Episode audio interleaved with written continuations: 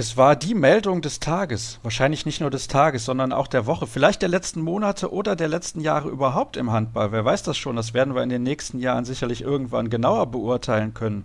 Jedenfalls möchte ich euch herzlich begrüßen zur nächsten Ausgabe von Kreisab. Und normalerweise gibt es das Interview der Woche erst am Ende, aber ich hatte bereits aufgezeichnet mit Janik Klein von den Eulen Ludwigshafen und dem sei die Ehre gegönnt, im Interview der Woche den Abschluss der heutigen Ausgabe zu bilden. Und deswegen begrüße ich zunächst mal Stefan Kretschmer in der Leitung, den neuen Vorstand Sport ab 1. Januar der Füchse Berlin. Kretscher, herzlich willkommen. Grüß dich, Sascha. Hallo. Erstmal möchte ich den Hörern natürlich auch noch mit auf den Weg geben, worum wir uns heute ansonsten noch kümmern. Wir sprechen über das Topspiel der vergangenen Tage, nämlich SG Flensburg-Handewitt gegen die Rhein-Neckar-Löwen. Leider müssen wir uns auch mit dem Tod von Stefan Hecker beschäftigen, einer absoluten Legende, der vor einigen Monaten hier noch in der Sendung zu Gast war. Und wir schauen voraus auf die neue Saison der Frauenhandball-Bundesliga. Und wie eben schon angekündigt, Janne Klein ist mein Gast im Interview der Woche. Es war eine Überraschung für viele. Und weil du erst am 1. Januar anfängst, das hast du ja auch erklärt gestern auf der Pressekonferenz, das hat seine Hintergründe, kam es wahrscheinlich auch für dich ein bisschen überraschend, dass du jetzt bei den Füchsen eingestiegen bist. Kann man das so sagen? Na, jetzt ist es mittlerweile nicht mehr überraschend, aber im Juni oder Mai wäre es noch sehr überraschend gewesen, muss ich ehrlich sagen. Also da hätte das, glaube ich, keiner der Beteiligten gedacht, dass dieser Sommer so verrückt verläuft und dann die Entscheidung jetzt im August so getroffen wurde, dass ich neuer Vorstand Sport der Füchse Berlin werde. Ich hatte jetzt einen Sommer Zeit, mich damit ausreichend zu beschäftigen, mit vielen mir wichtigen Personen darüber Gespräche zu führen und vor allem auch mit den handelnden Personen der Füchse darüber zu sprechen, wie so ein Konstrukt aussehen könnte.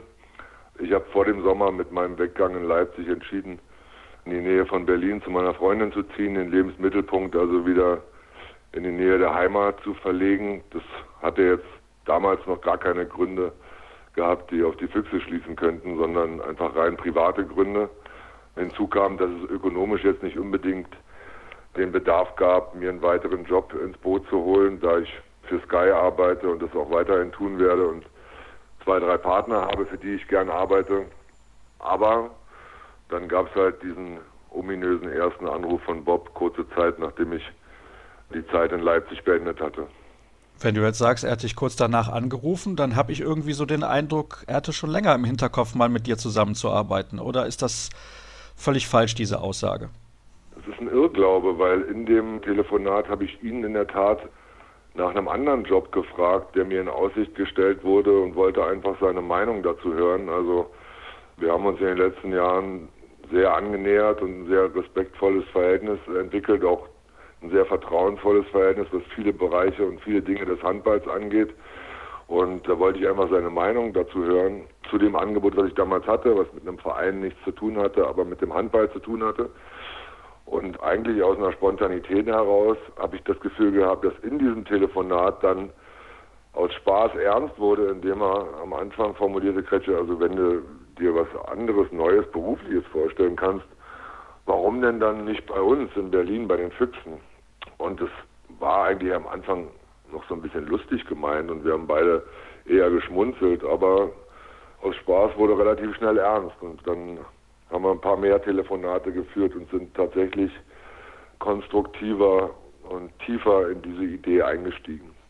Jetzt hast du dich gestern auf der Pressekonferenz, auf der offiziellen im Rahmen des Spiels der Füchse gegen den HC Erlangen ja auch schon dazu geäußert, dass ihr nicht immer die besten Freunde wart. Du hast gerade auch gesagt, ihr habt euch ein wenig angenähert. Habt ihr denn eigentlich handballerisch immer auf einer Wellenlänge gelegen? Das kann ich mir schon ganz gut vorstellen.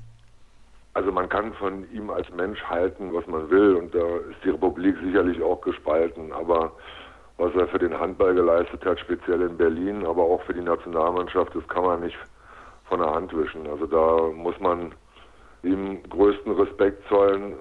Hanning ist ein Macher, also er treibt Sachen voran. Manchmal natürlich in übertriebener Eigenregie, wie viele das zumindest öffentlich wahrnehmen. Aber anders kann man große Sachen auch nicht bewegen und davor habe ich absoluten Respekt, wenn ich sehe, dass wir eine Heim-WM hatten, dass wir eine Heim-EM bekommen, dann ist das sicherlich auch zu einem großen Teil sein Verdienst. Die neue Euphorie in der Nationalmannschaft, die Verpflichtung von Dago Sigurdsson damals, wo ich ja auch einer der größten Kritiker war, bevor Dago anfing und mich dann dafür entschuldigen musste, Jahre später, weil es eine sehr erfolgreiche Zeit war. Also was er für den Handball tut, und wie er zum Beispiel auch die Füchse etabliert in der Hauptstadt. Ich kann mich erinnern, Mitte der 90er, Anfang der 90er, als ich ging, war in Berlin das Handballfeld komplett zerstritten. Es gab Krieg, kein Verein hat dem anderen das Schwarze unter den Fingernägeln gegönnt, alle haben gegeneinander gearbeitet und es war überhaupt nicht abzusehen oder nicht vorstellbar, dass es mal einen gemeinsamen Berliner Verein gibt, der dann auch wieder in der ersten Liga vertreten ist, weil, wie gesagt, die großen Vereine in der Hauptstadt sehr zerstritten waren. Das hat er geschafft, er hat alle unter einen Hut gebracht und hat tatsächlich, ich glaube, die größtmögliche Aufgabe, diesen Berliner Handballverband zusammenzuführen, bravourös erledigt. Und auch das muss man natürlich sehen, dass es ein großer Verdienst von ihm ist und dass er diese Füchse in der Handballspitze dann etabliert hat. Deswegen handballerisch gibt es keine Zweifel, was seine Verdienste für den Handball allgemein in Deutschland angeht. Was du gestern auch sehr schön beschrieben hast, finde ich, ist deine Rückkehr nach Berlin. Es schließt sich sozusagen ein Kreis. Ich meine, du bist in Berlin aufgewachsen, zwar in Leipzig geboren, aber trotzdem bist du so ein Kind der Hauptstadt. Wäre es dir überhaupt vor, sagen wir mal, fünf, sechs, sieben Jahren möglich gewesen, so eine Rolle anzunehmen? Oder hat sich in den letzten Jahren bei dir auch sowas entwickelt wie, ich will nicht sagen Altersmilde, weil so alt bist du ja zum Glück noch nicht, aber ich habe das bei Alfred Gislason, finde ich, in den letzten Jahren total wahrgenommen, wie er die Sachen viel ruhiger und lässiger angegangen ist.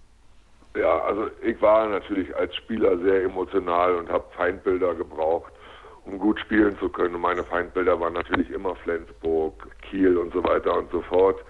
Das brachte die Magdeburger Mentalität natürlich auch so mit sich, dass man Feindbilder entwickelt.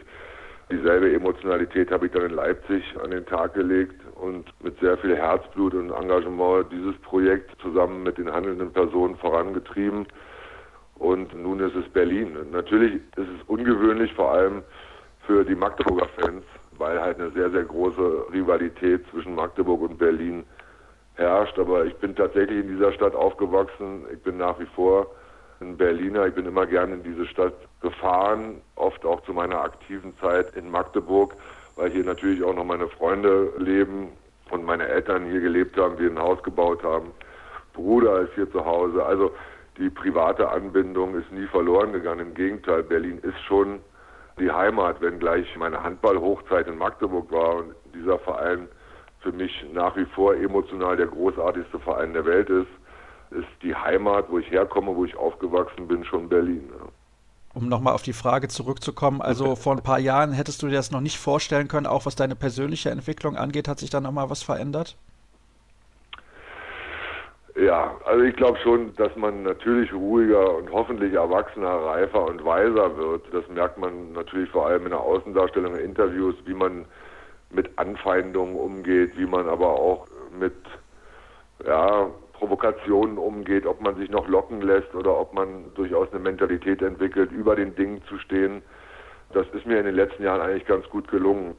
Ich bin häufiger irgendwie Zielscheibe von Provokationen, klar, weil ich weil ich auch einen gewissen Stil habe, Handballspiele zu kommentieren, was vielen gefällt, vielen aber auch nicht gefällt, weil ich mich oft auch positioniere, teilweise auch mal politisch. Auch das gefällt vielen nicht. Trotz allem habe ich mir da, glaube ich, schon noch eine gewisse Souveränität angeeignet. Und ja, du nennst es Altersmilde. So alt bin ich jetzt auch noch nicht mit 46. Aber ich glaube, dass ich gelernt habe, immer zweimal hinzugucken und nicht gleich mit der ersten Reaktion rauszupreschen. Im Handball ist es oft so, dass ich, dass ich das, was ich sehe, einfach raushaue, wenn ich Spiele kommentiere.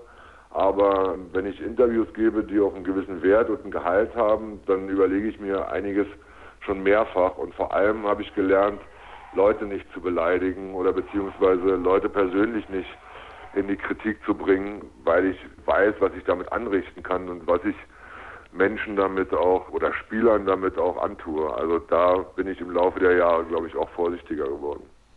Jetzt ist es so, du hast ja in ähnlicher Rolle, so nenne ich es jetzt mal, weil die Bezeichnungen haben sich im Laufe der Jahre ja geändert, auch mal beim SC Magdeburg gearbeitet. Das war sicherlich eine interessante Erfahrung für dich. Warum bist du diesmal in der Lage, den Job besser zu machen oder anders und was hast du von damals mitgenommen und gelernt? Also ganz ehrlich, ich mache ja denselben Job in Berlin, den ich in Leipzig gemacht habe. Es ist ja nicht der Sportdirektorjob, der es in Magdeburg war, wo ich im Prinzip tagtäglich dort vor Ort mit der Mannschaft gearbeitet habe und tagtäglich auf der Geschäftsstelle und im Büro sitze. Meine große Stärke ist das Netzwerk und sportlich strategisch eine Mannschaft mit aufzustellen. Und diese Stärken und die Schwächen haben wir mit den Berlinern ganz ehrlich besprochen und da herum ein Konstrukt gebildet, wie wir das Kind nennen und welches meine Aufgabengebiete sind, welches meine Zeitinvestitionen sind und sein können. Und es kommt dem Job in Leipzig schon sehr nahe. Also strategisch mitzuentwickeln, das Netzwerk zu nutzen, Sponsoren zu akquirieren, wirtschaftlich mitzuhelfen, den Verein auf sichere und größere Füße zu stellen. Und das sind sicherlich die, die Erkenntnisse der letzten Jahre. Was sind meine Stärken? Was kann ich? Was kann ich nicht? Und all das haben wir jetzt, glaube ich, kanalisiert und als Jobmuster bei den Füchsen installiert. Nun ist es ja so, wenn man so eine Aufgabe angeht, die eine durchaus große und ambitionierte ist, kann das auch schiefgehen. Bist du dir dieses Risikos bewusst, dass man in drei, vier Jahren eventuell sagt, Kretschmer und die Füchse hat einfach nicht funktioniert? Kann ja auch sein. Ja, aber so gehe ich nie an gewisse Aufgaben heran. Also ich glaube prinzipiell, dass ich das, was ich mache, immer besser machen kann, als der Ist-Zustand momentan ist. Und und deswegen beschäftige ich mich gar nicht mit der Möglichkeit zu scheitern. Wenn es denn mal irgendwann so sein sollte, dann ist es so und man muss dann seine Konsequenzen ziehen.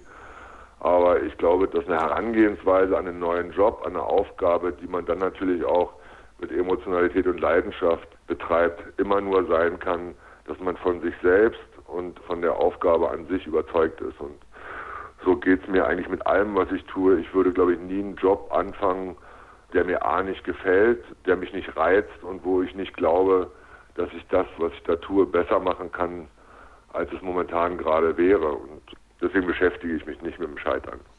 Du hast ja auch in einem Interview mit den Kollegen der Berliner Morgenpost das Ziel Top 3 ausgegeben. Das ist definitiv auch sportlich ambitioniert, nicht nur was die Aufgaben insgesamt angeht, denn die Konkurrenz ist relativ groß. Du bist also zuversichtlich, dass das auch irgendwie hinhauen wird. Insbesondere auch, weil es gibt jetzt zwei Fußball-Erstligisten in Berlin. Die Konkurrenz allgemein ist sehr groß. Wir haben noch Alba, wir haben die Eisbären und da reden wir nur über Sport. Wir reden nicht ja. über Kunst und Kultur und all die ganzen anderen Sachen.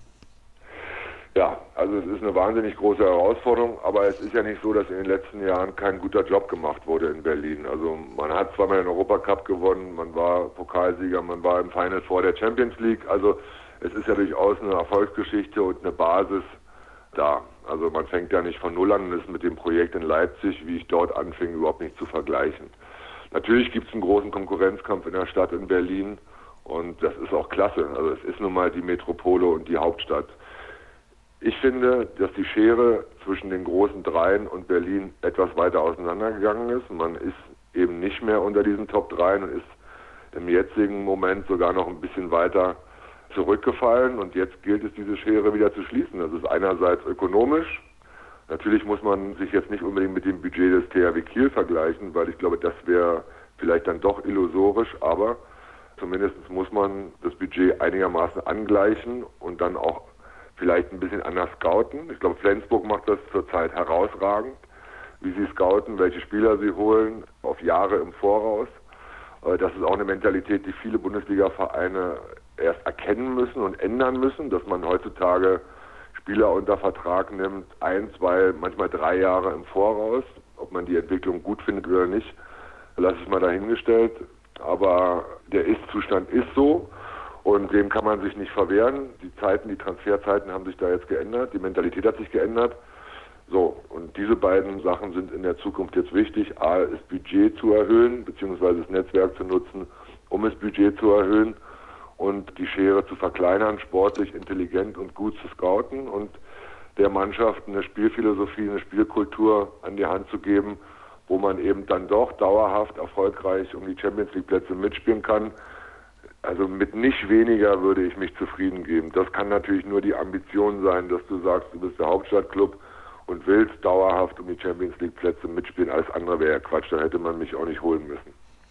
Ihr seid auf jeden Fall zwei Alpha-Tiere und Charakterköpfe. Also dahingehend wird das sehr, sehr interessant und spannend zu beobachten sein. Zwei Fragen habe ich noch. Ich habe so ein bisschen mitbekommen, dass der ein oder andere gesagt hat, hm, wie kann er denn in seiner Rolle als TV-Experte dann auch gleichzeitig bei den Füchsen so eine wichtige Position einnehmen? Warum war dir das selber so wichtig, weiterhin auch in dieser Funktion tätig zu sein? Weil es mir wahnsinnig Spaß macht.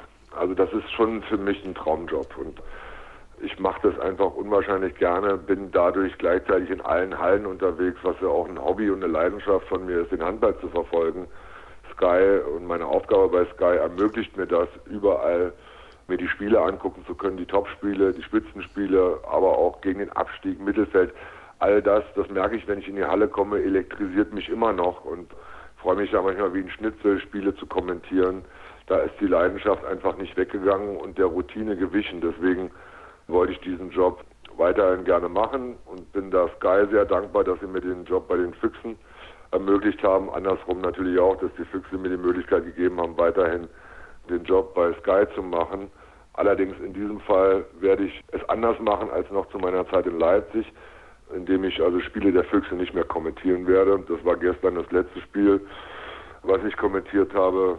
Füchse gegen Erlangen. Ich glaube, dass die Beobachtung jetzt eine genauere ist. Ich glaube, dass die Reizbarkeit der Öffentlichkeit jetzt eine größere ist, weil es ein größeres Projekt ist, weil es eben die Füchse sind.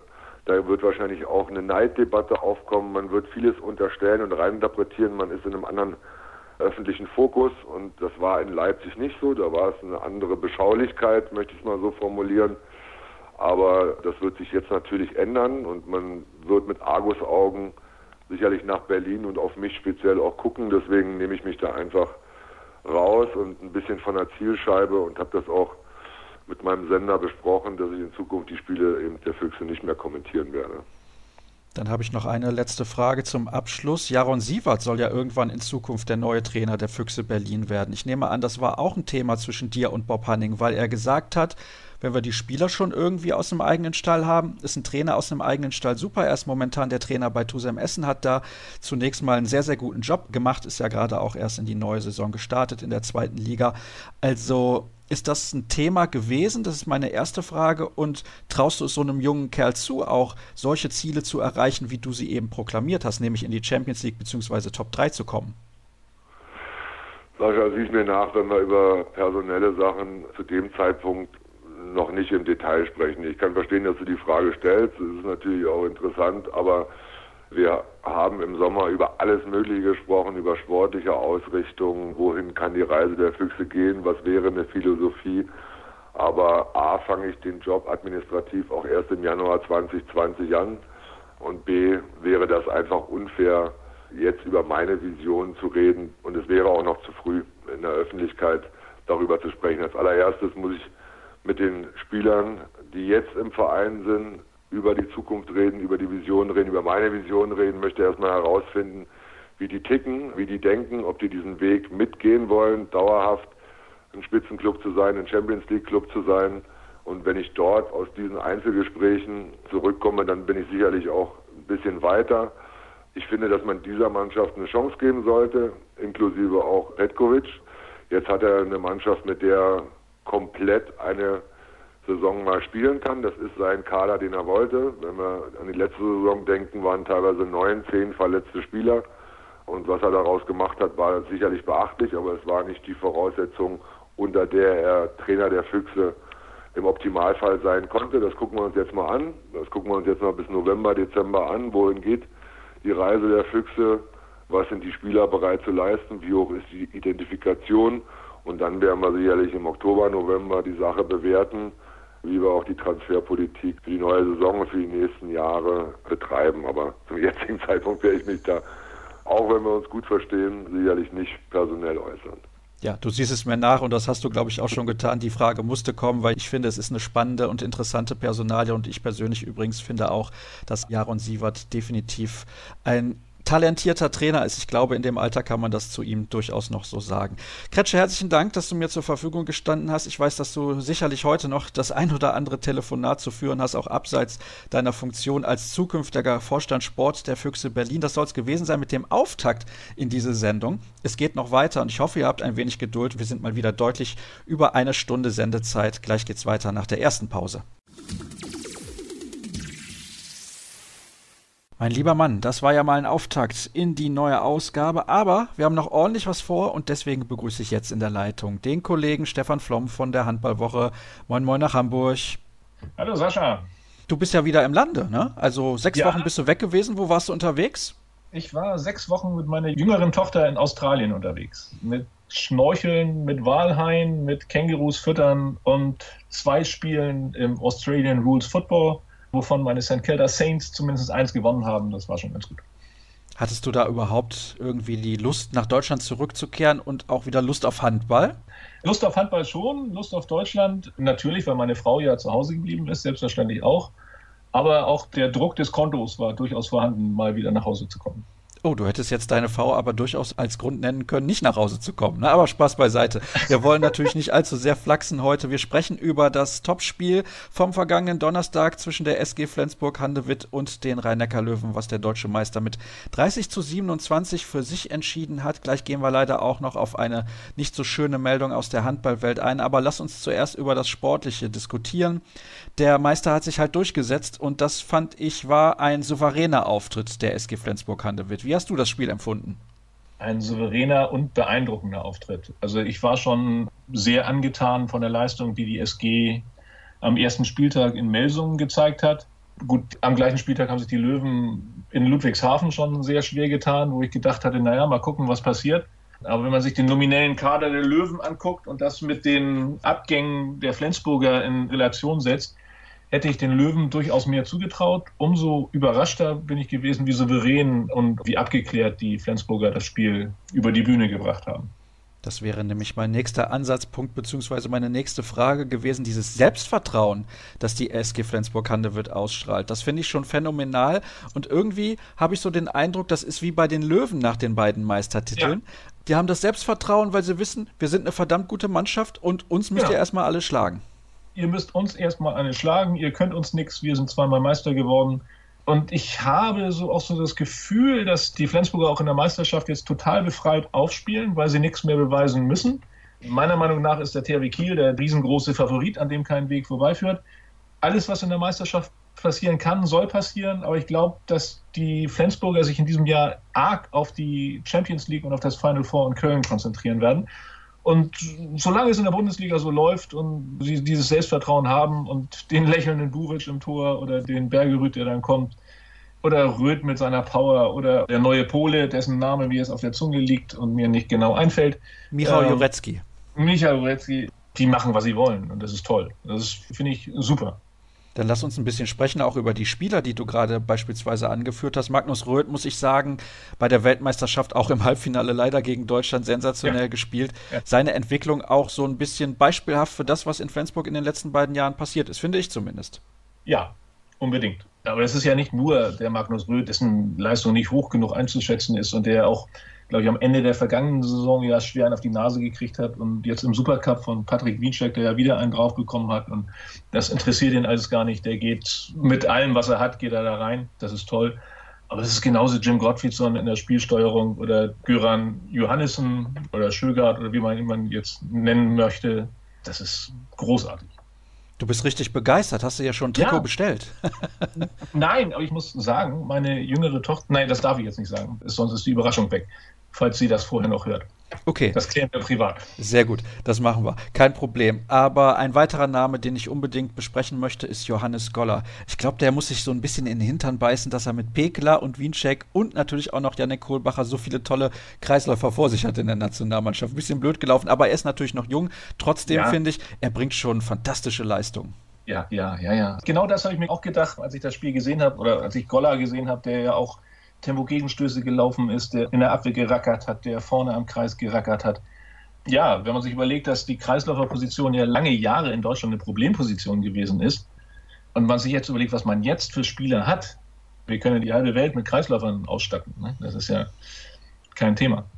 Was mich so beeindruckt bei ihm ist auch, dass er in der Deckung anscheinend extrem schnell gelernt hat von Tobias Karlsson. Ja, ja, ja, aber das war in der vergangenen Saison schon so. Da kann ich mich daran erinnern, da bin ich recht früh, als die Flensburger gegen Kiel gewonnen haben, war ich in Flensburg. Und da hatte er, im einen Arm hatte er, glaube ich, Steffen Weinhold, im anderen hatte er Lukas Nilsson und hat beide weggelächelt und, und festgehalten. Das war unglaublich. Und Tobias Carlsson meinte hinterher auch, der weiß noch gar nicht, wie gut er ist und wie gut er werden kann. Das kündigt sich jetzt an.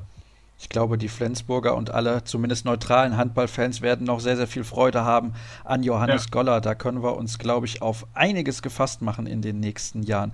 Was hat dir sonst noch gut gefallen bei Flensburg? Gibt es noch einen Akteur, wo du sagst, den würde ich gerne noch herausheben? Vielleicht Jim Gottfriedson, weil der wird mir immer so ein bisschen unterschätzt. Na gut, ich unterschätze ihn nicht, weil es einfach ein toller Handballer ist. wenn man auch nicht hoch genug einschätzen darf, aber geh durch die ganze Mannschaft durch. Guck dir beide Torhüter an, guck dir die Außen an mit Magnus Jöndal, mit Lasse Swan, aus was für Winkeln die werfen und treffen. Ich meine, gut, auf links außen haben sie Hampus Wandel noch. Das Einzige, was bei Flensburg tatsächlich ein Problem werden könnte, ist die Tiefe des Kaders im Rückraum. Und auch da Holger Glandorf ja noch nicht hundertprozentig fit ist, muss Magnus Röth tatsächlich in Watte gepackt werden. Aber das ist schon wie gesagt, ich komme so ein bisschen in Schwärmen, aber sie haben es verdient. Also die Mannschaft hat es komplett verdient, so im Fokus zu stehen und auch so gelobt zu werden. Dann kommen wir zu den Rhein-Neckar-Löwen. Die waren jetzt auch nicht komplett schlecht. Nein, sie waren nicht komplett schlecht, aber ich, gut, ich bin sehr, sehr weit weg von den Rhein-Neckar-Löwen. Aber was mir am Donnerstag dann in den Sinn gekommen ist, sind zwei Sachen. Zum einen glaube ich, dass die Hierarchie in der Mannschaft noch nicht so ganz gefunden ist, durch die Rückkehr auch von Uwe Gensheimer. Denn in den letzten Jahren, in den Jahren, in denen Uwe Gensheimer in Paris gespielt hat, war Andi Schmid ja der alles bestimmende, überragende Platzhirsch und hat jetzt Uwe Gensheimer wieder da. Das ist so ein Bauchgefühl von mir, dass ich glaube, da stimmt noch nicht alles hundertprozentig. Und das andere ist der Trainerwechsel, wenn ich mir angucke, wie ruhig und sachlich der Christian Andresson arbeitet und wie rumpelstilzchenmäßig Nikolai Jakobsen in der Vergangenheit aufgetreten ist weiß ich noch nicht, ob die Löwen sich so hundertprozentig schon wieder zurechtgeschüttelt haben. Ich bin aber der Meinung, es ist gar nicht so schlecht, kein Rumpelstilzchen an der Seitenlinie zu haben. Ist nur meine persönliche Sicht allerdings. Ja, natürlich, natürlich. Aber wenn einer zu still ist und der Wechsel, ich glaube, das muss sich noch so ein bisschen zurechtwachsen bei den Löwen, bis da alles wieder seinen Gang geht. Du hast eben von einem Bauchgefühl gesprochen. Glaubst du, es kann zu einem Problem werden, also mit der Hierarchie bei den Rhein-Neckar-Löwen? Nein, dafür sind Andi Schmid und auch Uwe Gensheimer, die ordnen sich dann schon den Zielen unter. Aber ich glaube, es ist, wenn jetzt zwei, drei Jahre lang alles auf mich zugeschnitten war und gut, Uwe Gensheimer, auch das ist ein Thema, was wir auch schon häufiger diskutiert haben, auch in Bezug auf die Nationalmannschaft, ob er von links außen nun die großen Akzente setzen kann, aber alleine seine Präsenz und seine Strahlkraft, das macht schon was mit einer Mannschaft. Aber Romain Lagarde, da sind wir uns einig, das ist schon ein toller Zocker. Ja, natürlich. Natürlich. Also das ist eine absolute Bereicherung der Liga. Also das ist toll, was der Mann macht. Was traust du denen dann insgesamt den Rhein-Neckar-Löwen zu in dieser Saison, wenn du sagst, die brauchen noch ein bisschen, bis sie sich gefunden haben? Ist dann vielleicht Platz 2, 3, 4 doch das Maximum, obwohl der Kader fantastisch ist? Also wie gesagt, ich bin schon der Meinung, dass der THW Kiel der absolute Top-Favorit ist. Und dahinter sehe ich eigentlich die Löwen und Flensburg auf Augenhöhe, weil die Löwen eben doch die Tiefe im Kader haben, die die Flensburger nicht haben. Und dann haben wir ja im Januar wieder das nächste große Turnier, wo man sehen muss, wie die Leute da rauskommen. Und das ist schon, wie gesagt, Flensburg und die Rhein-Neckar-Löwen werden sich dann um den zweiten Platz streiten, denke ich mal. Gut, Magdeburg habe ich in dieser Saison noch nicht gesehen. Die Füchse haben mich noch nicht so ganz überzeugt, haben auch durch die Auftaktniederlage in Leipzig ja schon auch Punkte liegen gelassen. Melsung ist, glaube ich, mit 1 zu 3 Punkten gestartet jetzt, ist auch nicht so großartig. So, und dann ist schon mal bei der Güteklasse, die vorne in der Liga ist, wird es schon schwierig. Großartig ist übrigens definitiv anders, als mit 1 zu 3 Punkten in die Saison zu starten. Und ich kann dir sagen, weil ich in der Halle gewesen bin, Melsung kann froh sein, überhaupt einen Punkt mit aus Solingen nach Hause genommen ja. zu haben. Ohne Klingenstadtbrille an dieser Stelle sei das erwähnt. Dann kommen wir jetzt zu dem Thema, was ich eben schon angedeutet habe. Keine schöne Nachricht aus der Handballwelt. Stefan Hecker ist im Alter von 60 Jahren leider verstorben am 19. August und er ist einem Krebsleiden erlegen. Und vor einigen Monaten habe ich noch mehrere Stunden bei ihm zu Hause gesessen. Wer mag, der kann gerne noch mal reinhören in die Ausgabe 200 Spezial mit Stefan Hecker. Da du ja schon ein wenig älter bist, also zwei, drei Jahre älter als andere ja. Kollegen, die bei mir häufig zu Gast Danke. sind, würde ich mich gerne freuen über eine Einschätzung deinerseits, da du ihn sicherlich auch bewusster wahrgenommen hast als andere Experten. Ja, es gibt halt diese Torhüter-Legenden in Deutschland, Manfred Hofmann, wegen dem ich angefangen habe, Handball zu spielen, Andreas Thiel, Stefan Hecker, das ist unglaublich gewesen. Also ich erinnere mich, Stefan Hecker war auch einer der ersten, der diese quietschbunten Sachen angehabt hat, um da die Schützen auf sich zu ziehen. Also für mich ist Handball mit solchen Namen verbunden und umso trauriger ist das, dass er jetzt tatsächlich verstorben ist. Und wenn ich mich recht entsinne, ist er 60 geworden und das sind dann doch nur sieben Jahre älter als ich jetzt bin oder sechseinhalb. Und da kommt man selber auch schon mal ein bisschen ins Grübeln, wie das alles so weitergeht. Er war sportlich ein absolut herausragender Torhüter, zusammen mit Andreas Thiel in den 80er Jahren in der Nationalmannschaft ein Duo von absoluter Weltklasse. Ich ja. glaube, da müssen wir nicht drüber diskutieren. Und das war immer so eine schöne Rivalität. Tusem Essen gegen den VfL Gummersbach ja. und Stefan Hecker gegen Andreas Thiel.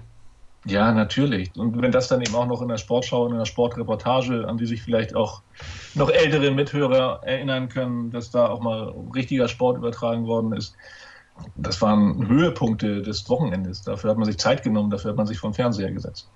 Und er steht natürlich für Tusem Essen fast wie kein ja. zweiter. Ich würde sagen, zusammen mit Jochen Fratz sind das die Gesichter der Meisterjahre, der goldenen Jahre von Tusem Essen ja. in den 80ern. Ja, dreimal deutscher Meister, dreimal Pokalsieger geworden, zweimal den Europapokal gewonnen. Also, das war nicht irgendeine Mannschaft in der deutschen Handballhistorie und Stefan Hecker ein großer Teil davon. Hast du Stefan Hecker mal persönlich kennengelernt? Nein, leider nicht leider nicht. Vielleicht sind wir uns mal irgendwo über den Weg gelaufen, aber ich denke nicht, dass ich mal mit ihm so eng wie du dann privat mehrere Stunden oder sowas zusammengesessen habe. Leider nicht, nein. Er war aber schon definitiv auch ein Charakterkopf, kann man so sagen. Ja, natürlich, aber musst du ja auch sein. Also ich meine, da machen wir uns doch nichts vor. Wenn du dich ins Handballtor stellst und auf dem Niveau spielst, dann musst du schon speziell sein. Dann wünschen wir seiner Familie und seinen engsten Angehörigen ja. und Freunden natürlich in dieser schweren Zeit nur das Allerbeste und ja. wir wollen da auch nicht weiter zu sehr in die Tiefe gehen. Stefan Hecker, vielen Dank nochmal, dass ich die Möglichkeit hatte, für ein paar Stunden ein interessantes und tolles Gespräch zu führen vor einigen Monaten. Das kann gerne noch nachgehört werden. Stefan, auch an dich natürlich herzlichen Dank für deine Einschätzung und dann soll es das gewesen sein für diesen Teil von Kreis ab Episode 221. Kurze Pause. Gleich sind wir zurück. Weiter geht's in der aktuellen Ausgabe von Kreisab und wir beschäftigen uns jetzt mit dem Frauenhandball. Eben ging es um die Aktualität bei den Männern. Jetzt schauen wir, was bei den Damen in den nächsten Wochen, Monaten und in der nächsten Saison so los sein wird und das mache ich zusammen mit dem Kollegen Christian Stein von Handball World. Hallo Christian. Hallo Sascha. Und wir werden auf ein paar Vereine in der Handball-Bundesliga der Frauen ein wenig detaillierter schauen. Auf ein paar schauen wir nur ein wenig allgemeiner. Das liegt daran, und das mögt ihr uns verzeihen, dass es sehr schwierig ist, sich bei allen Frauen-Handball-Bundesligisten sehr, sehr gut auszukennen. Und manche Namen sind mittlerweile so neu, dass man sie wirklich noch nie gehört hat. Aber das Rennen um die Meisterschaft im vergangenen Jahr war enorm eng. Nur die Tordifferenz hat am Ende den Ausschlag gegeben zugunsten der SG BBM Bietigheim. Der Thüringer HC muss warten auf die nächste Meisterschaft. Das ist ja eigentlich so der Serienmeister gewesen der letzten Dekade. Aber Bietigheim hat halt auch sehr gute finanzielle Mittel und einen extrem guten Kader. Dann schauen wir direkt mal auf den deutschen Meister. Was hat sich denn in Bietigheim so getan? Amelie Berger aus Leverkusen ist neu mit dabei, aber gibt es sonst irgendwelche Dinge, wo du sagst, das ist von Relevanz? Ja, so sonderlich viel getan hat sich bei Bietigheim nicht. Amelie Berger hast du angesprochen. Ich glaube, damit ist jetzt praktisch schon gefühlt die dritte Generation aus Leverkusen in Bietigheim gelandet. Wenn man mal von Anna Lörper anfängt, über Kim Neitzina-Vitius geht und jetzt eben Kim Braun und Amelie Berger hat, ja, aus der Schweiz kommt mit Daphne Gauci, beziehungsweise die vorher bei Metz gespielt hat, eine talentierte Rückraumspielerin noch, Jahrgang 2000, war jetzt aber auch in der Vorbereitung verletzt. Aus Norwegen von Biasen Trondheim noch eine neue Kreisläuferin mit Maren Adal. Wird man mal sehen, wie sich das entwickelt bei Bietigheim. Ich glaube, alles insgesamt gute Ergänzung zum schon letztjährigen hochwertigen Meisterkader. Bei den Abgängen letztendlich Daniela Gustin, die verletzt war, Anja Huckstra, die dann von Bensheim rüberkam und ihre Karriere jetzt beendet hat. Charis Rosemalen ging nach Frankreich zu Toulon, Ines Ivanchuk zu Bensheim, Jana Scheib zu Bad Wildungen. Also auch da ein bisschen den Kader mal ausgedünnt, reduziert, aber keine wirklichen Leistungsträgerinnen verloren. Das kann man definitiv so zusammenfassen. Und mit Amelie Berger kommt eine talentierte deutsche Nationalspielerin nach Bietigheim und auf der Rechtsaußenposition ersetzt sie eben die von dir angesprochene Daniela Gustin, die halt auch mit einem Kreuzbandriss zu kämpfen hatte in der vergangenen Saison und deswegen kaum zur Verfügung stand. Martin Albertsen, der Trainer, geht in sein letztes Jahr in Bietigheim. Er übernimmt ja dann auch die Schweizer Nationalmannschaft quasi als Vollzeitcoach und soll den Schweizer Frauenhandball dann ein wenig nach oben führen. Glaubst du, das kann ein Thema werden in der Saison, wenn Spielerinnen wissen, oh, der ist bald eh weg? Ja, die Frage ist erstmal, wer wird Nachfolger? Da brodelt die Gerüchteküche natürlich entsprechend. Ich denke, Bietigheim hat schon die Ansprüche, die besten verfügbaren Trainer irgendwie zu verpflichten. Und von daher weiß ich nicht, ob das ein Problem sein wird. Gerade die Leistungsträgerinnen, wie jetzt eine Kim Navicius oder eine Carolina Kutlatsch-Lotz, die werden da schon erfahren genug sein und werden da die Mannschaft zusammenhalten. Jetzt würden alle Hörer natürlich gerne wissen, was in der Gerüchteküche so zusammengebraut wird. Ja, ich denke mal, wenn man auf die verfügbaren Trainer schaut oder beziehungsweise wenn man sich anguckt, André Fuhr hat jetzt in Dortmund einen langfristigen Vertrag unterschrieben. Der wird mit Sicherheit nicht zur Verfügung stehen und alle anderen in der Bundesliga erfolgreichen Trainer werden mit Sicherheit auf dem Zettel im Endtal stehen und wenn das nicht funktioniert, kann ich mir gut vorstellen, dass man wieder den Blick nach Skandinavien richtet. Aha, du darfst übrigens in dieser Sendung gerne konkret werden, das weißt du, ne? Das weiß ich, ja, ja. Sehr gut. Möchtest das aber an dieser Stelle nicht tun, das habe ich schon verstanden. Dann schauen wir mal weiter und beschäftigen uns mit dem Thüringer HC. Ich habe es eben angesprochen, der Serienmeister der letzten Dekade. Sieben Titel wurden da geholt, zuletzt 2018 und von 2011 bis 2016 sechsmal in Serie. Da gibt es einige namhafte Abgänge zu verkraften in Erfurt und Bad Langensalza. Es ist nämlich so, dass wichtige Leistungsträgerinnen dieser Meisterteams aufgehört haben, allerdings im letzten Jahr beispielsweise eine Kerstin Wohlbold auch nur ja, ich sag mal so, ein bisschen noch mitgespielt hat, nachdem sie ihr Kind bekommen hat. Und eine Saskia Lang, die hat es auch vom Verein weggezogen, war nicht ganz so lange in Thüringen mit dabei. Ebenso Jana Krause, die damals aus Buxtehude dorthin gegangen ist. Und eigentlich kann man sagen, mittlerweile ist es so, dass die Nürnberger Generation, die in den 2000ern so stark aufgetrumpft hat mit drei Meistertiteln, insgesamt auch unter Trainer Herbert Müller alle nicht mehr dabei sind.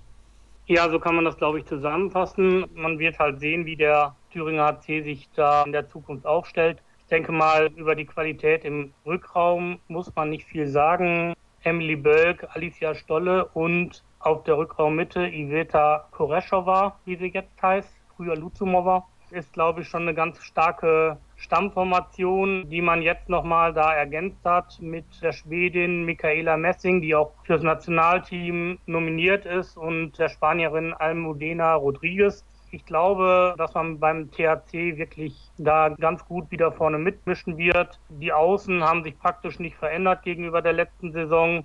Dementsprechend können wir uns da auf richtigen Tempo-Handball freuen. Kreisläufer sind auch zusammengeblieben mit Maike Schmelzer und Josephine Huber. Ich sehe den THT wieder gemeinsam mit Bietigheim entsprechend als Titelkandidat in beiden Wettbewerben. Herbert Müller war übrigens außer sich, dass der THC nicht für eines der Qualifikationsturniere für die Champions League, ich sag mal, nominiert wurde. Kannst du das nachvollziehen? Dass er außer sich war oder dass die ERF ihn nicht nominiert hat? Sowohl als auch. Ich kann beides nachvollziehen. Einerseits hat das vor allen Dingen damit zu tun, dass in Rumänien halt seine Nationalspielerin Petra Blatzek mit ihrem Team von Ramni zu Valcea da einen richtigen Überraschungskuh gelandet hat. Dementsprechend hat der THC einfach das Pech gehabt, dass der CSM Bukarest diesmal nicht rumänischer Meister wurde. Das hat mit Sicherheit die Wahl der EAF beeinflusst. Jetzt kann man natürlich darüber nachdenken, Hätte man zwei Plätze über eine Qualifikation ausspielen lassen können oder wie hätte man Zand haben können? Ja, da wäre mit Sicherheit auch noch was gegangen. Ich sehe allerdings in der Entscheidung der ERF grundsätzlich keinen großartigen Anlass irgendwie zur Kritik. Ja, mit Sicherheit wäre der jetzige THC wahrscheinlich sportlich besser als der rumänische Meister, aber die haben sich nun mal sportlich qualifiziert. Und dann hätte der THC vielleicht einfach mal ein paar Tore mehr in der letzten Saison werfen sollen, dann wären sie halt vor Bietigheim in der Meisterschaft gelandet. Ist natürlich sehr schade für die Entwicklung junger Nationalspielerinnen wie Emily Burke oder Alicia Stolle, dass sie halt in dieser Saison nicht in der Champions League mit dabei sind. Ja, aber ich glaube, der EAF-Pokal ist jetzt auch nicht so unter Wert. Da kann man, glaube ich, auch sich schon ganz gut entwickeln. Mit Sicherheit ist die Champions League das Beste, was man im Vereinshandball spielen kann. Auf der anderen Seite haben wir, glaube ich, das auch letzte Saison bei Bietigheim gesehen. Wenn man in dieser Gruppenphase des EAF-Pokals ist, kommt da kein Fallobst.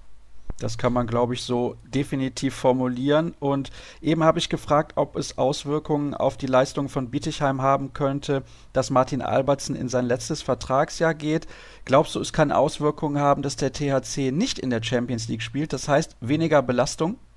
Weniger Belastung sehe ich da noch nicht. Wie gesagt, Der THC wird die Gruppenphase des ERF-Pokals spielen. Ja, sie haben den Vorteil vielleicht, dass sie dann im Oktober, November ein paar weniger Spiele haben. Dafür sind sie aber schon garantiert wieder im Januar dann mit dabei, wenn sie die Gruppenphase erreichen, wovon ich jetzt einfach mal ausgehen würde. Und dann wird es halt schon da wieder knackig werden. Der Kader ist aber groß genug, dass das keine Rolle spielen wird, großartig. Also ich gehe davon aus, dass es eine Hilfe ist, wenn man gerade im Herbst deutlich weniger Spiele hat. Dann kommt ja noch die Weltmeisterschaft, die dieses Jahr übrigens in Japan ausgetragen wird. Sehr, sehr interessant. Ein Jahr vor den Olympischen Spielen dann in Tokio. Allerdings wird nicht in Tokio gespielt. Dann kommen wir zur nächsten Mannschaft, über die wir sprechen wollen. Das ist Borussia Dortmund. Borussia Dortmund ist seit dem Wiederaufstieg sehr ambitioniert, konnte damals ein prominentes Trio verpflichten. Das war Nadja Nadgornaya, damals hieß sie zumindest so, mittlerweile ja Nadja Mansson und die ist in Schweden heimisch geworden mit ihrem Ehemann und ihrem kleinen Kind. Und dann haben wir noch Clara Woltering und Anne Müller. Die sind alle nicht mehr mit dabei, insbesondere die letzten beiden, die haben jetzt ihre Karriere auch beendet. Clara Woltering wird jetzt noch mit dem HBF Award geehrt, beziehungsweise wurde das am Wochenende. Und damit merkt ihr schon, wir zeichnen vor dem Wochenende auf und können auch nicht über das Ergebnis des Supercups sprechen zwischen Bietigheim und dem Thüringer HC. Aber Du kennst die beiden relativ gut, also Clara Woltering und Anne Müller aus deiner Zeit als Pressesprecher von Bayer Leverkusen. Vielleicht kannst du einfach mal ein paar Worte über dieses doch außergewöhnliche Duo verlieren. Ja, also die beiden sind natürlich schon mit 16 Jahren damals nach Leverkusen gekommen, haben gemeinsam in einer WG schon gelebt, kennen sich dementsprechend jetzt auch schon fast zwei Jahrzehnte oder sowas, wenn man das jetzt richtig zusammenrechnet. Clara Woltering ist, glaube ich, wie keine andere irgendwie eine, die immer den Ehrgeiz hatte, immer höher wollte und wirklich eine, eine Vorbildsportlerin. Ich glaube, nicht umsonst war sie hinterher bei Budočnost Podgorica und hat die Champions League gewonnen. Anne Müller mit Sicherheit auch immer eine Spielerin, die sehr, sehr ja, sauber verteidigt hat, die wirklich alles spielen konnte. Ich glaube, bis auf im Tor hat sie wirklich in Leverkusen mal alle Positionen irgendwann bekleidet. Aber man muss auch sagen, dass Anne Müller gerade schon in der letzten Saison in Dortmund nicht mehr die Rolle hatte, die sie vielleicht vor zehn Jahren in Leverkusen dann entsprechend hatte und in der Nationalmannschaft. Clara Woltering war dann doch immer noch so die Stammtorhüterin beim BVB gewesen, auch wenn da Rinka Deundam schon zu größeren Spielanteilen in der letzten Saison mal kam. Aber ich glaube, vom Standing her war Clara da immer noch viel wichtiger in Dortmund. Ist auch immer die Frage, wie sich diese Abgänge letztendlich auch menschlich auswirken werden, aufs Teamgefüge. Man hat das immer, wenn solche starken Persönlichkeiten letztendlich die Handballbühne verlassen, da müssen halt eben andere diese Lücke füllen und Verantwortung übernehmen. Und da bin ich mal gespannt, wie das sich in Dortmund entwickeln wird. Sie haben einen relativ großen Umbruch jetzt zur kommenden Saison. Neuen Cheftrainer, neue Rückraumspieler letztendlich. Da bin ich gespannt, wie sich der BVB da machen wird. Sie haben prominente Neuzugänge verpflichtet. Übrigens, Clara Woltering bleibt dem Verein als Torhüter-Trainerin erhalten. Und Kelly Dulfer beispielsweise, die niederländische Nationalspielerin und auch Inga Smits, die kommen beide aus Dänemark und das sind nicht irgendwelche Spielerinnen, also die haben schon Format. Das zeigt, der BVB möchte nach dieser Phase mit Woltering, Müller und Nadgornaya Schrägstrich Manson auf jeden Fall oben mit dabei bleiben.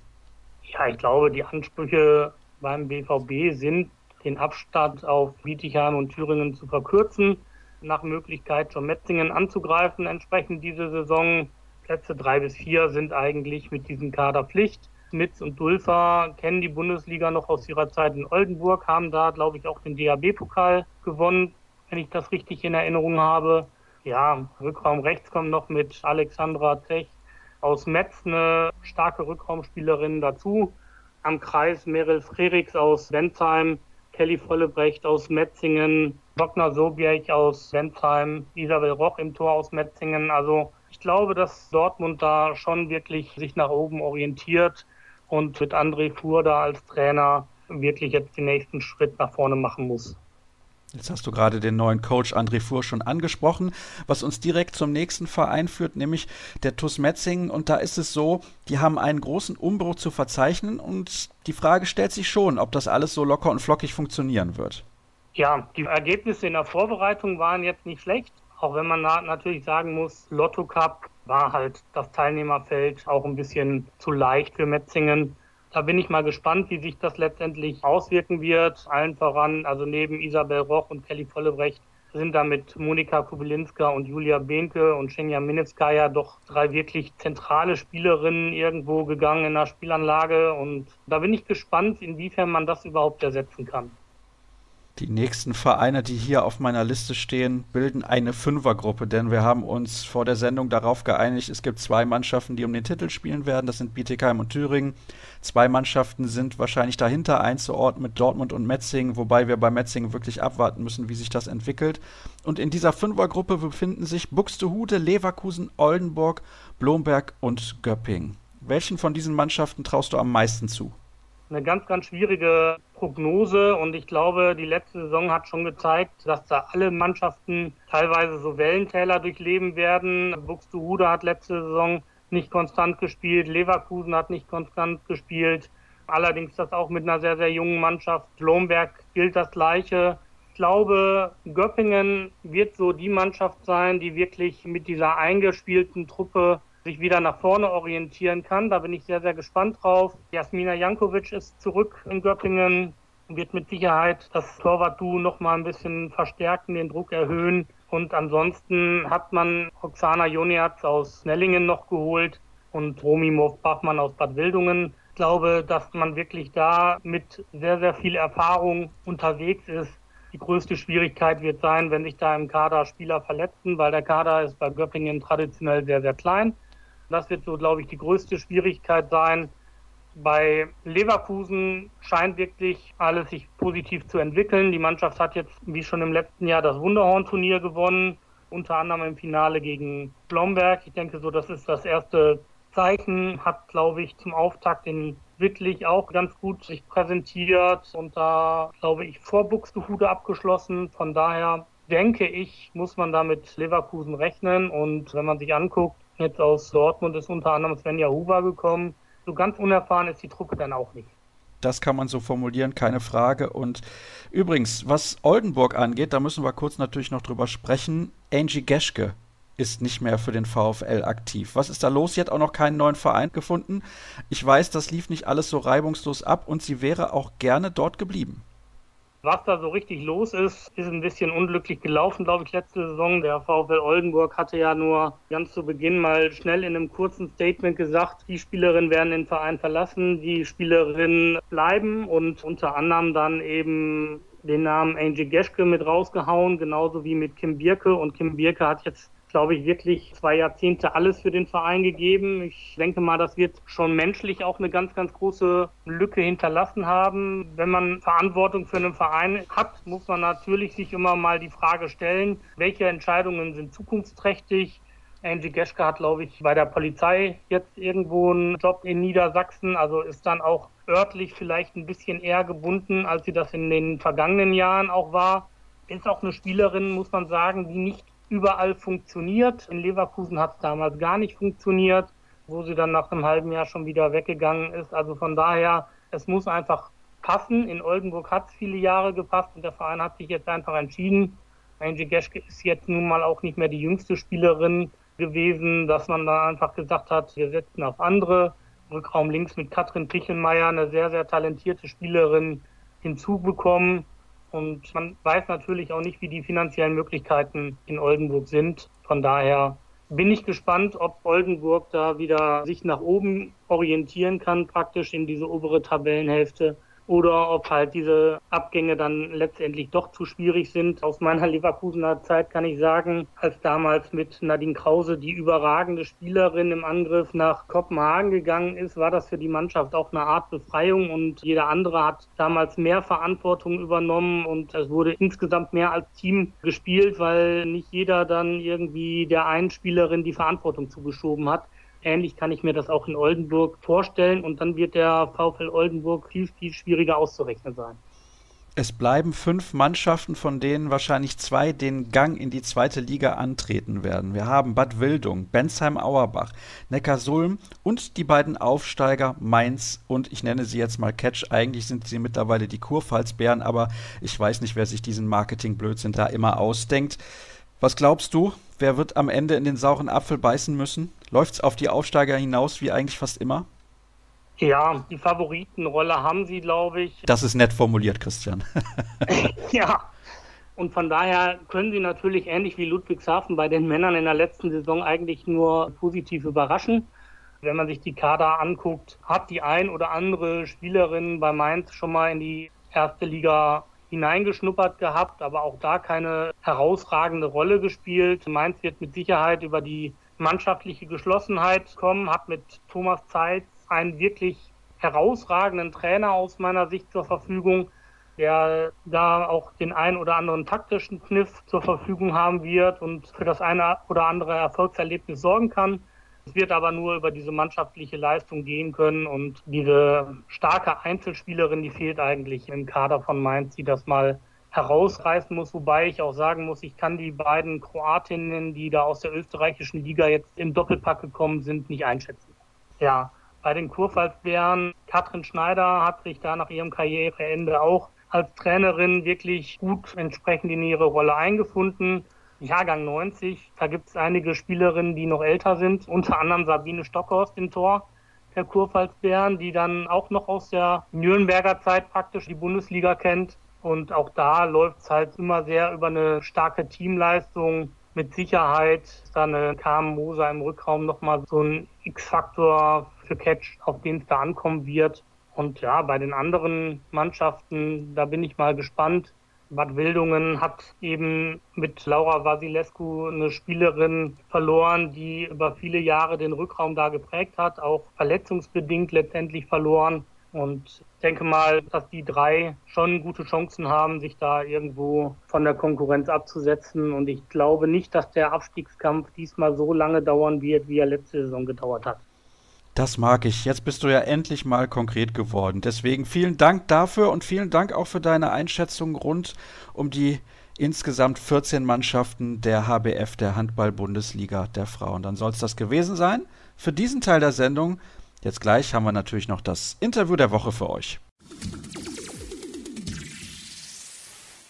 Wir kommen zum letzten Teil der heutigen Ausgabe. Das ist das Interview der Woche und ich begrüße einen jungen Spieler, der schon einige Dinge zu erzählen hat, glaube ich zumindest. Von den Eulen Ludwigshafen ist in der Leitung Janek Klein. Hallo Janek. Hallo, moin. Ja, moin, sagst du schon. Demnächst geht's für dich übrigens wieder in die Heimat, also in Richtung Heimat zum THW Kiel. Da spielt er mit den Eulen. Da können wir gleich auch noch ein bisschen drüber sprechen. Wenn die Sendung ausgestrahlt wird, wird die Partie nämlich schon am nächsten Tag ausgeführt. Und ja, wir haben aber ein paar andere Dinge vorab noch zu besprechen. Sprechen wir erstmal über das Spiel gestern, denn wir zeichnen diesen Teil der Sendung am Freitag auf. Ihr habt verloren mit 25 zu 31 zu Hause gegen die HSG Wetzlar. Ich bin ganz ehrlich, ich hatte von euch ein bisschen mehr erwartet. Ich nehme an, das geht dir ähnlich. Ja, natürlich. Wir haben alle ein bisschen mehr erwartet von uns. Ja, in der ersten Halbzeit hatten wir nicht so viel Zugriff auf den Angriff vom Wetzlar bekommen, hatten auch nicht so viele Fouls hinbekommen. Und dann gehen wir mit der 17 zu 10 Rückstand in die Halbzeit. Und dann sind wir in der zweiten Halbzeit nochmal rangekommen. Da kam auch nochmal die Halle, hat uns da vorne gepeitscht. Aber dann haben wir irgendwie das nicht geschafft, noch weiter zu verkürzen, vielleicht auszugleichen, um da noch die Chance zu haben, noch was mitzunehmen. Das war ein bisschen schade am Ende. Jetzt ist es so, der Kollege Marek Nepomuk von der Rheinpfalz hat in der Saisonvorschau immer darauf verwiesen, dass Ben Matschka ein Trainer ist, der es schafft, bei allen Spielern so einen Glauben zu erzeugen, dass man Spiele gewinnen kann. Jetzt frage ich mich, was hat er denn in der Halbzeit dann zu euch gesagt? Ich war in der Halbzeitpause, war ich draußen und habe mich aufgewärmt. Ich weiß jetzt nicht genau, was er den Spielern gesagt hat, aber wir wollten natürlich die erste Halbzeit vergessen machen und da wieder angreifen und ja, uns wieder rankämpfen. So, und das Ziel war ja auch von Anfang natürlich zwei Punkte zu Hause zu behalten. So, aber es war ein bisschen schwierig dann nach einem sieben Tore Rückstand. Ja, also das ist natürlich sehr schade, dass ich da eine Frage stelle, die du nicht beantworten kannst, aber da hätte ich mich vorab vielleicht mal ein bisschen besser informieren sollen. Ich hatte nämlich nur die Gelegenheit, dann gestern Abend noch die erste Halbzeit dieses Spiels zu sehen. Du hast gar nicht gespielt. Wie hart ist das für dich als jungen Spieler, da auch geduldig genug zu sein? Also in so einem Spiel, natürlich erhofft man sich ein paar Einsatzminuten zu bekommen, aber es war jetzt im Endeffekt nicht schlimm. Ich bin jetzt noch nicht so lange da. Durch die WM hatten wir ja nicht so eine lange Vorbereitung, Max Neuhaus und ich. So, jetzt natürlich juckt das in den Finger, man möchte am liebsten mitspielen, den, den Spielerkollegen helfen. So, aber es war jetzt nicht irgendwie schlimm, dass man nicht gespielt hat, weil die Zeit kommt noch. Sage ich mal. Wenn man mehr trainiert, mehr Sicherheit bekommt und dann wird der Trainer auch einen einsetzen. Also es war jetzt nicht so schlimm für mich. Außerdem hast du da mit Jerome Müller einen Konkurrenten, aber vielleicht auch Partner auf der halbrechten Rückraumposition, der ja vor allem auch in der letzten Saison sehr, sehr gute Leistungen gebracht hat und er ist halt auch mit den Mitspielern schon ein wenig eingespielt. Da merkst du denn selber, dass du vielleicht auch noch einen körperlichen Rückstand hast nach dieser Junioren-WM in Spanien, die ja Mitte Juli ausgetragen wurde? Ja, schon. Also körperlich, wenn man das sieht, welche Brecher in der ersten Liga rumlaufen, habe ich natürlich noch was aufzuholen, aber das geht alles, das kriege ich hin, das weiß ich auch und arbeite da jeden Tag dran, dass ich mich da verbessere. Konditionell auch vielleicht ein Rückstand vorhanden? Ja, man macht in der WM natürlich mehr Taktikeinheiten und geht nicht mehr so viel laufen, aber dafür haben wir die ganze Zeit gespielt. Also ich glaube, konditionell ist da jetzt nicht so ein Rückstand, so ein großer Rückstand. Wenn wir schon beim Thema sind, dann lass uns doch darüber sprechen. Aus im Achtelfinale. Ihr habt einen sehr, sehr guten Kader zusammen gehabt, wie ich finde. Und auch viele Experten haben gesagt, diese deutsche mhm. Mannschaft kann relativ weit kommen. Warum hat es denn nicht zu mehr gereicht als zu Platz 9 am Ende? Ich glaube, wir haben eine gute, gute Vorrunde gespielt. Haben leider gegen Dänemark nicht so gut ausgesehen, aber dann gegen Norwegen hatten wir ein richtig gutes Spiel gemacht. Gegen Island natürlich auch. Ja, ich glaube, im Achtelfinale ist ein bisschen an der Coolness bei uns gefehlt. Die Portugiesen waren da ein bisschen abgezockter als wir und hatten das Quäntchen Glück noch auf ihrer Seite. Ja, kann man sich darüber streiten, woran hat es gelegen.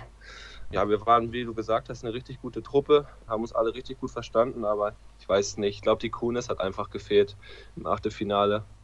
Das war ja auch ein sehr, sehr enges und spannendes Spiel gegen die Portugiesen. Man muss aber auch sagen, wie wir das letzte Woche in unserem Rückblick auf das Turnier auch angesprochen haben, die Portugiesen haben keine ganz so schlechte Truppe beisammen. Das stimmt. Also, wenn man diese sieht, den Kader, der ist schon echt gut.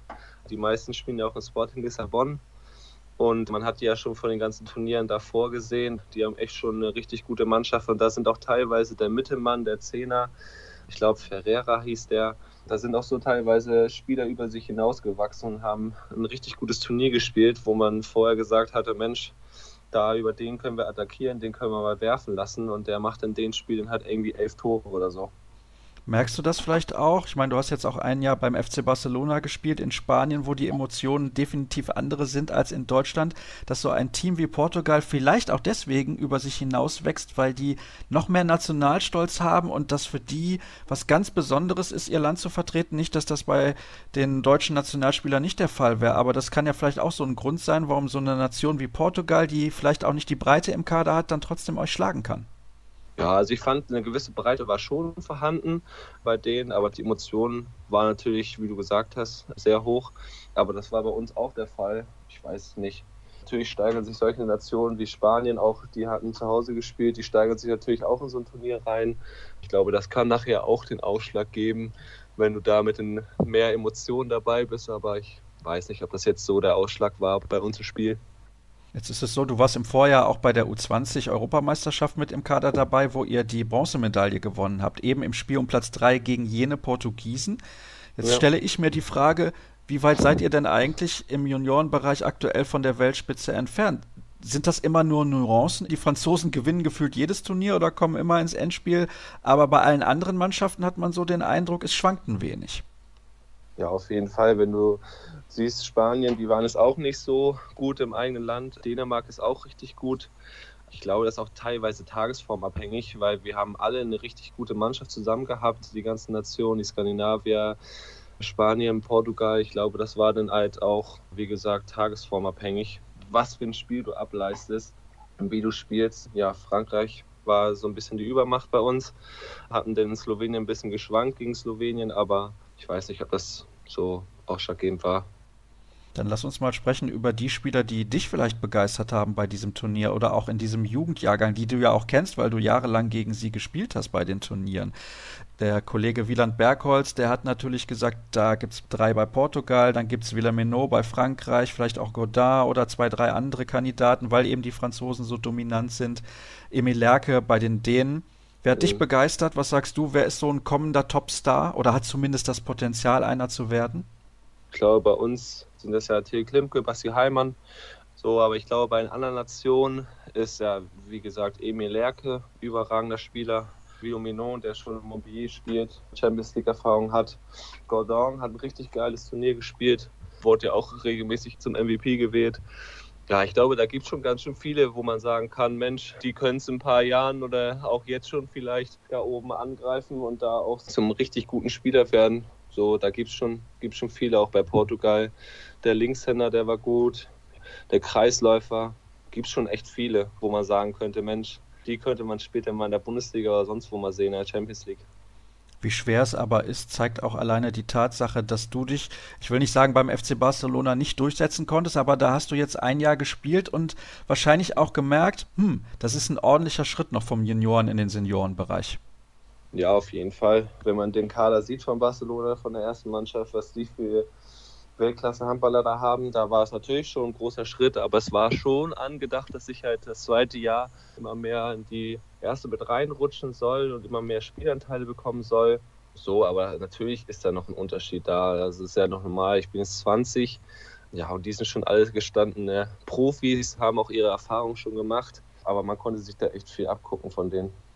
Warum hast du dich denn dann trotzdem für einen Wechsel zurück nach Deutschland entschieden, wenn du sagst, eigentlich hatte der Verein geplant, dass du mehr Spielzeiten auch in der ersten Mannschaft bekommen solltest? Ja, also allgemein war ich sehr zufrieden in Barcelona, auch das ganze Gesamtpaket, was sie da hatten, gefiel mir richtig gut. Ich hatte dann aber einen Anruf von 2017 von Ben Maschke bekommen und der Kontakt ist irgendwie nie abgebrochen und ich hatte mir das dann nach diesen ein Jahr in Barcelona mal alles angehört weil Juri ist ja dann auch gewechselt und dann kommt man natürlich auch ins Grübeln und überlegt dann auch mal, Mensch, wäre gut oder wäre schön, mal wieder näher an der Familie dran zu sein, wieder in Deutschland zu sein, so, aber es war jetzt nicht irgendwie ein ausschlaggebender Punkt, dass es irgendwie bei Barcelona nicht lief oder dass das Niveau zu hoch war. Ich wollte halt einfach dieses Konzept, was die Eulen haben, mir das mal alles angucken und anhören und dann habe ich mich dafür entschieden, dass ich den Weg dann mit den Eulen bestreiten möchte.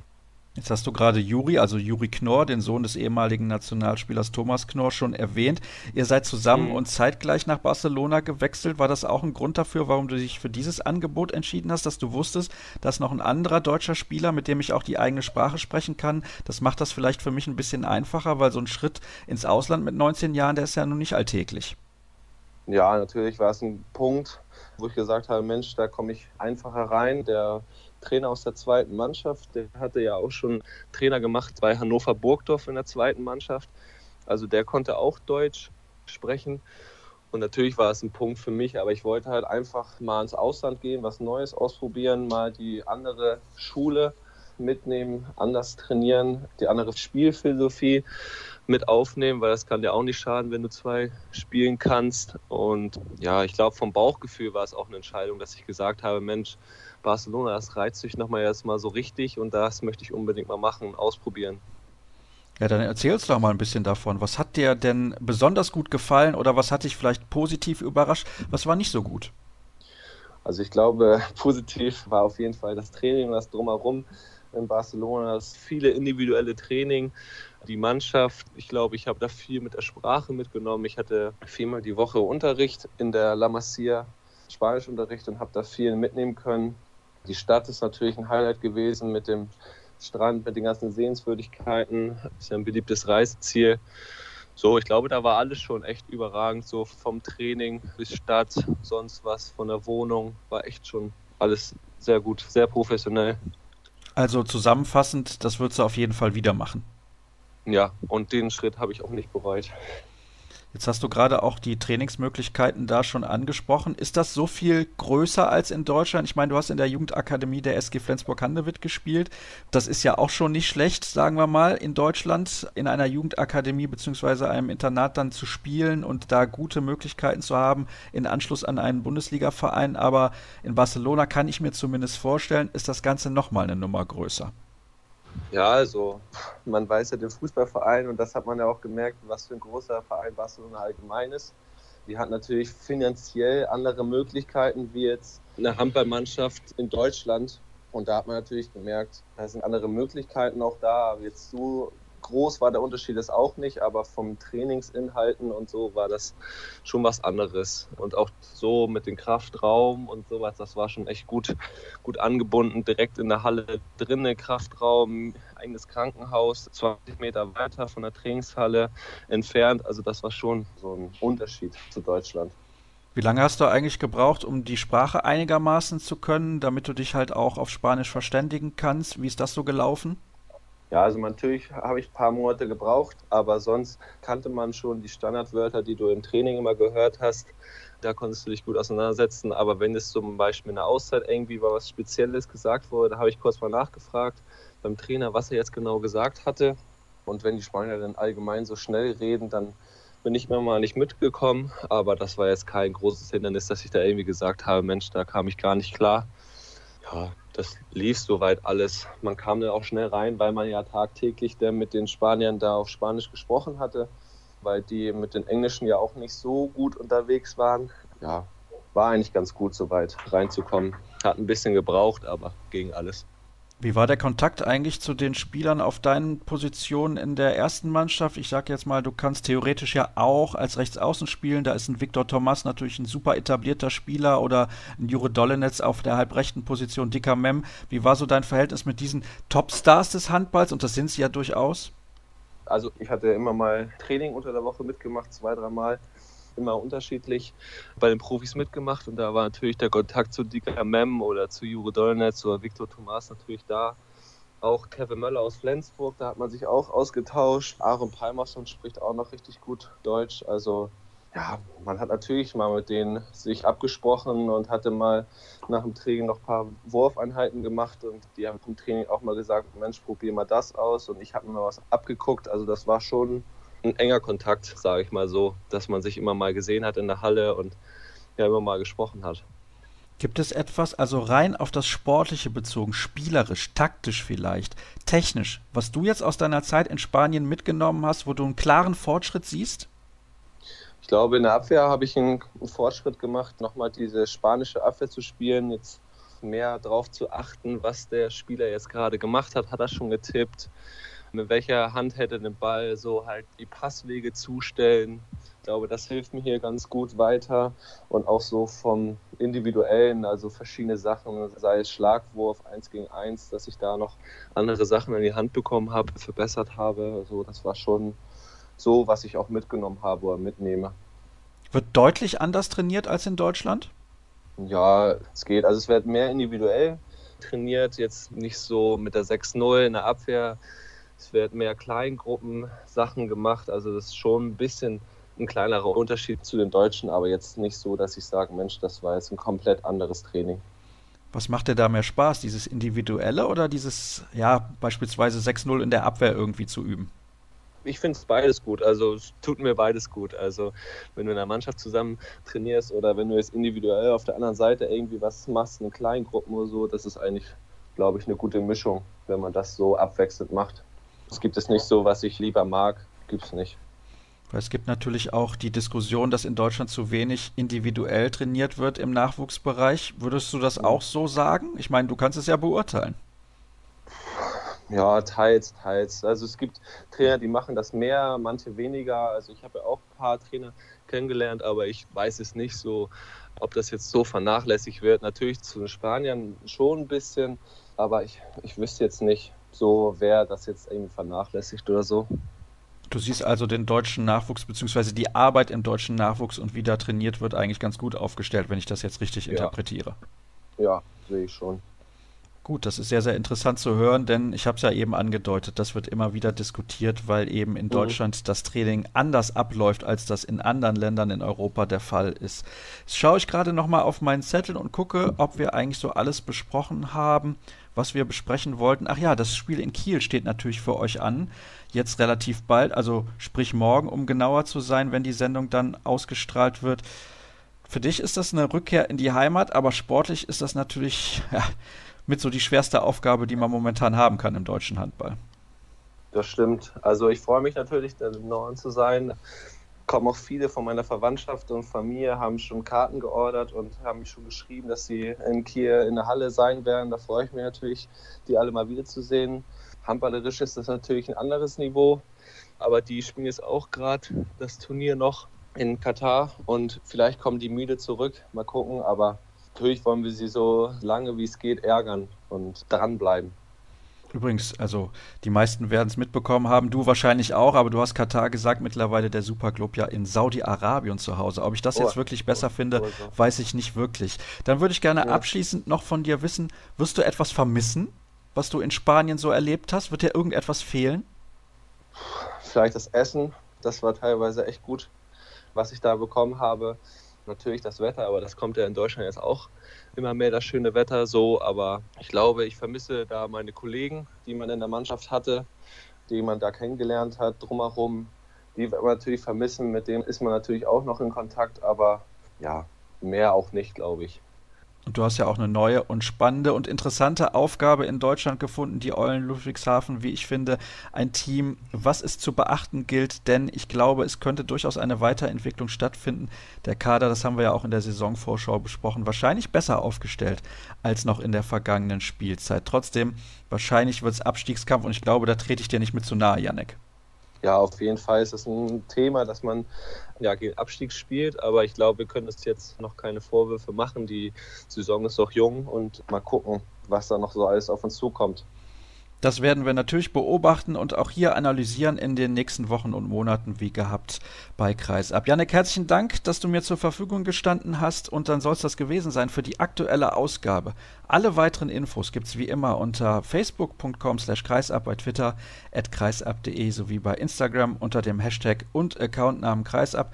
Das war's für Episode 221. In einer Woche hören wir uns wieder. Bis dann. Tschüss.